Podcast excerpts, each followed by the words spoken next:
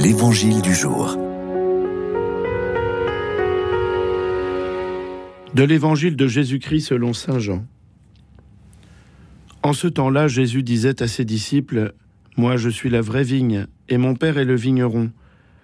Tout sarment qui est en moi, mais qui ne porte pas de fruit, mon Père l'enlève.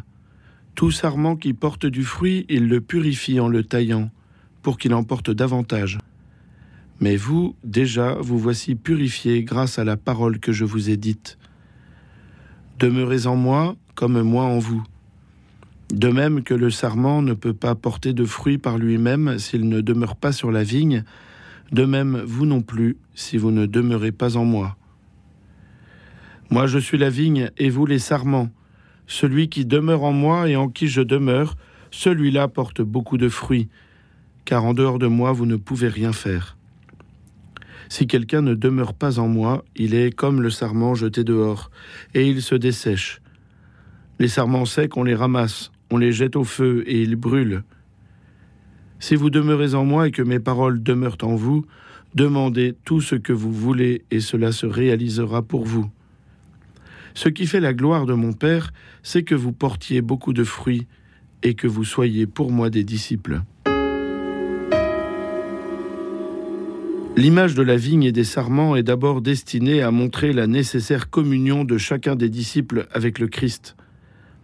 On ne peut être son disciple que si l'on est uni à lui comme un sarment à la vigne, c'est-à-dire si l'on est irrigué de la sève de la vigne.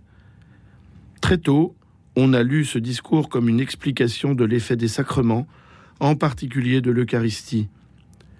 Comment vivre en communion avec le Christ si nous ne sommes pas nourris de son corps et de son sang?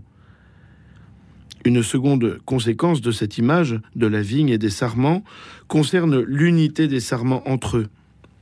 Greffés à la même vigne, ils ne forment qu'un seul arbre et ils ne produisent qu'un seul vin. Saint Augustin l'affirme dans son sermon numéro 272 sur les sacrements. Rappelez-vous, mes frères, comment on fait le vin. De nombreux grains sont attachés à la grappe, mais le liquide contenu dans tous ces grains se rassemble en une boisson unique.